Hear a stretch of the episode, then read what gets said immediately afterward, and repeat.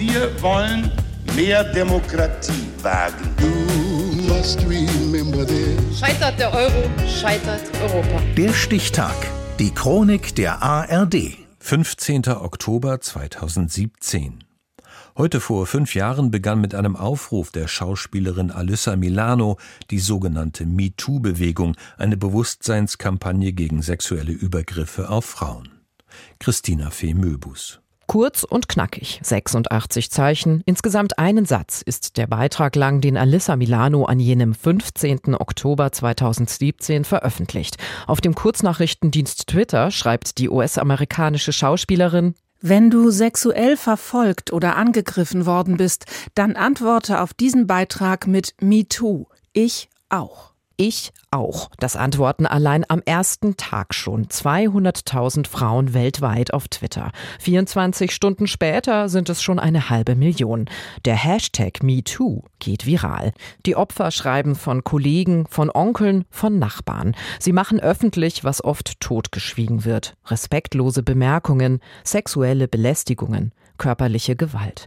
Und es wird deutlicher denn je, dass Männer in wichtigen Positionen teils ihre Macht ausnutzen, um Frauen gefügig zu machen. Meine Freunde und ich waren die Creme de la Creme in einer exklusiven Branche. Wir arbeiteten für einen Mann. Anlass für den Hashtag MeToo ist ursprünglich ein Mann aus der Filmindustrie, Harvey Weinstein, US-amerikanischer Produzent und Macher etlicher Hollywood-Streifen, unter anderem Good Will Hunting, The Aviator und Kill Bill. Ein paar Tage bevor Milano den Hashtag MeToo in die Welt setzt, werden über ihn verstörende Nachrichten veröffentlicht. Schauspielerinnen, Produktionsassistentinnen und Zeitarbeiterinnen packen aus. Sie seien von Weinstein belästigt, begrapscht, teils sogar vergewaltigt worden. Jodie Cantor ist eine Reporterin der New York Times, die den Skandal recherchiert und veröffentlicht hat. Wir haben nachgewiesen, dass es ihm leicht gemacht wurde. Er hat Frauen in der Regel in Hotelzimmer gelockt unter den Vorzeichen eines Arbeitstreffens. Alles ganz offiziell. Und wenn er dann mit ihnen alleine war, hat er sie bedrängt. Auch Deutschland hat seinen Weinstein. Gegen Starregisseur Dieter Wedel werden im Zuge von MeToo Sexismusvorwürfe laut. Rechtskräftig verurteilt wird er nie. Das Stigma blieb bis zu seinem Tod 2022. Die MeToo-Debatte spaltet die Gemüter. Werden Männer teils zu Unrecht beschuldigt?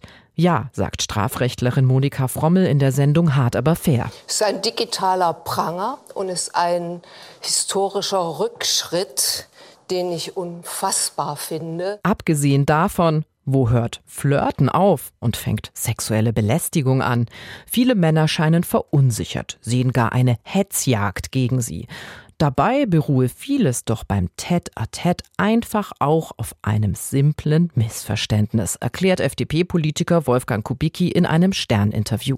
Erstens glauben die meisten Männer, sie müssten der aktivere Teil sein. Also die, diejenigen sein, die starten mit, mit einem Flirt und äh, von mir aus auch mit, mit einem Schritt äh, zu weit. Und zweitens empfinden Männer sexuelle Belästigung eher unterdurchschnittlich. Das empfinden sie nicht als, meist nicht als Belästigung, sondern als, als Entree. Egal ob Mensch jedweden Geschlechts die Debatte um MeToo nun als hysterisch wahrnimmt oder nicht, zumindest den Diskurs um Alltagssexismus hat MeToo vorangetrieben. Und auch neue Beschwerde- und Beratungsstellen sind entstanden. Zu einer weltweiten Bewegung wurde MeToo durch den Aufruf von Alyssa Milano auf Twitter am 15. Oktober 2017. Heute vor fünf Jahren. Der Stichtag. Die Chronik von ARD und Deutschlandfunk Kultur. Produziert von Radio Bremen.